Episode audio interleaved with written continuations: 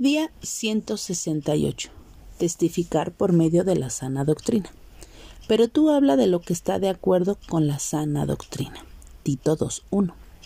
Si lo pensamos y lo analizamos bien, qué maravilloso es el cuerpo de Cristo.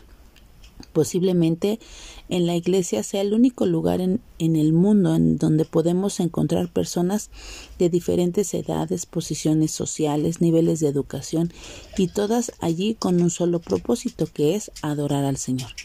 Aunque el Señor es el que nos une, también depende de nosotros que la congregación refleje el amor de Dios, a pesar de todas nuestras diferencias. Algunos sabrán más que nosotros, otros serán creyentes nuevos que solamente pueden tomar leche espiritual.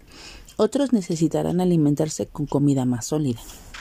Otros serán profesionales y otros serán obreros. Algunos serán ricos, otros serán pobres, pero en el cuerpo de Cristo somos todos de gran importancia. Todos tenemos que hacer algo para que esto pase. El apóstol Pablo le da al joven Tito algunas recomendaciones para que el cuerpo de Cristo funcione como un cuerpo saludable pero la espina dorsal de este cuerpo es la sana doctrina, la predicación del Evangelio de salvación. Este Evangelio de reconciliación de Dios con el hombre y del hombre con Dios es lo que nos une como cuerpo y nos pone al servicio del Señor y del prójimo.